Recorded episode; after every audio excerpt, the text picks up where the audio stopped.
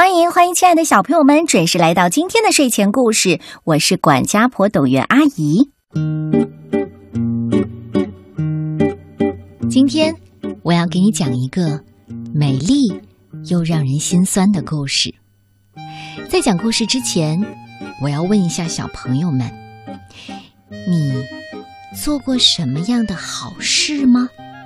嗯，我是说帮助别人的。好好的想一想，然后开始听我给你讲这个故事。这是由纽伯瑞银奖获奖作家杰斯林·伍德森和凯迪克银奖画家伊碧·刘易斯联合创作的一个美丽心酸的故事。每一个善举，由耕林童书馆向我们推荐。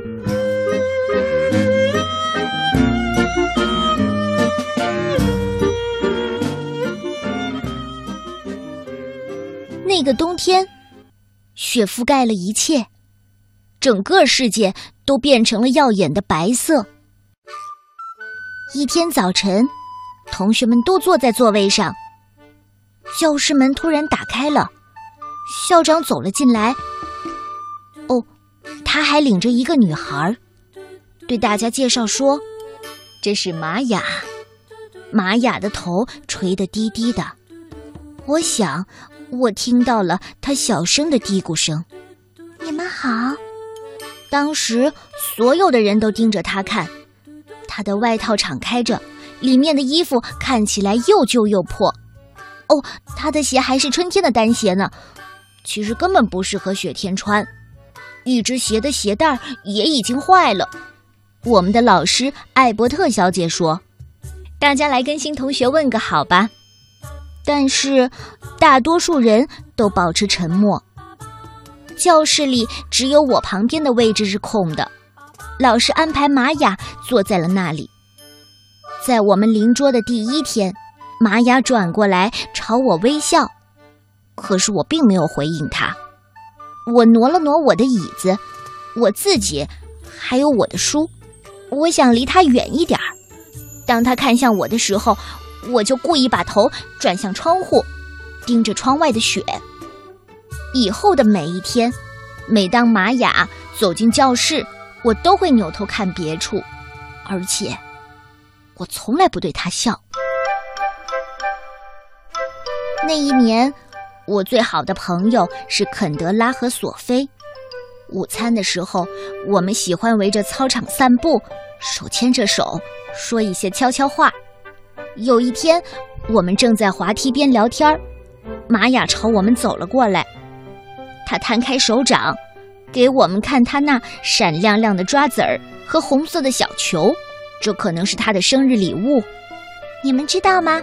她弹的可高了。说实在的，我们都没有兴趣。于是玛雅就跟自己玩起了游戏。到了下午，我们回到教室之后。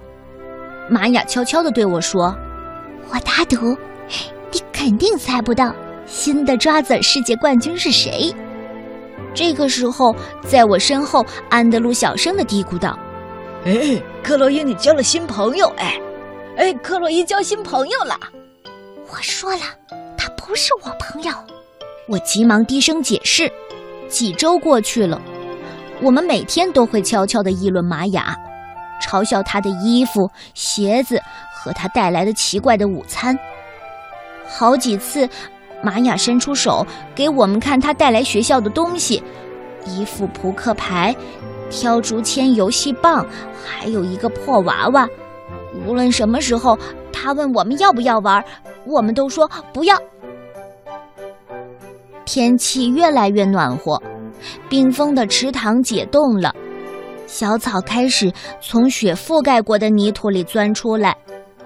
有一天，玛雅穿了一件漂亮的裙子和一双看上去很贵的鞋子来到学校，但是鞋子和裙子好像是别人穿过的。肯德拉小声地说：“嘿，我给他起了一个新名字，叫新不了。”每一样东西都是从二手商店里来的。我们都大笑起来。玛雅一个人站在围栏边，他手里握着一根跳绳儿，但是他没有走过来问我们要不要玩。过了一会儿，他把绳子对折，把两端绕在两只手上，开始跳了起来。他围着整个操场一直不停地跳，他一次都没有抬头看，他只是一直跳，一直跳。到了第二天，玛雅的座位空着。那天早晨的课堂上，我们讨论的主题是善良。艾伯特小姐拿了一个大碗，盛满水，大家都围在她的桌边，看着她把一粒石子儿扔进水里。小小的波纹从石子儿向外荡漾开来。艾伯特小姐说：“这就是善良的力量。我们所做的每一件小事，都会像波纹一样，向整个世界发散力量。”然后，艾伯特小姐让我们每个人都说说自己做过的善举，并且扔下一粒石子儿。约瑟夫为他的奶奶扶过门。肯德拉帮忙给他的小弟弟换过尿片，甚至讨人厌的老安德鲁都做过好事儿。我帮过老师把书搬上楼，艾伯特小姐说确有此事。可是我站在那儿，手里拽着艾伯特小姐给的石子儿，一动不动。艾伯特小姐温柔地说：“很小很小的事儿也可以算。”嗯，可是我的脑袋里一片空白。我把石子儿交给了下一个人。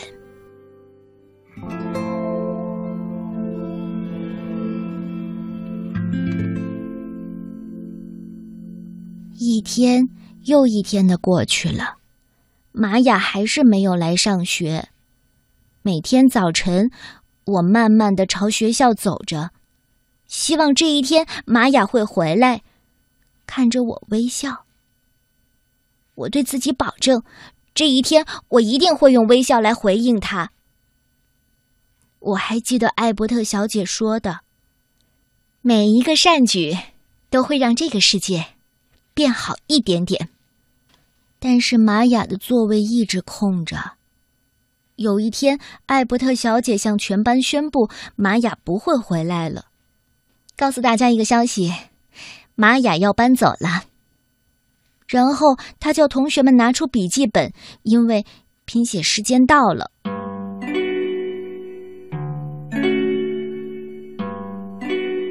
那天下午，我独自走在回家的路上。当我路过池塘的时候，我的喉咙里塞满了所有我希望自己已经对玛雅说过的话和每一个我没有表达的善意。我一次又一次的向池塘里扔石子儿，看着水面泛起波纹，然后扩散开去，再泛起波纹，再扩散开去。就像每一个善举，不管是做了的还是没有做的，就像某个地方的某个女孩，她伸出手，把小小的礼物拿给别人看，那个人却走开了。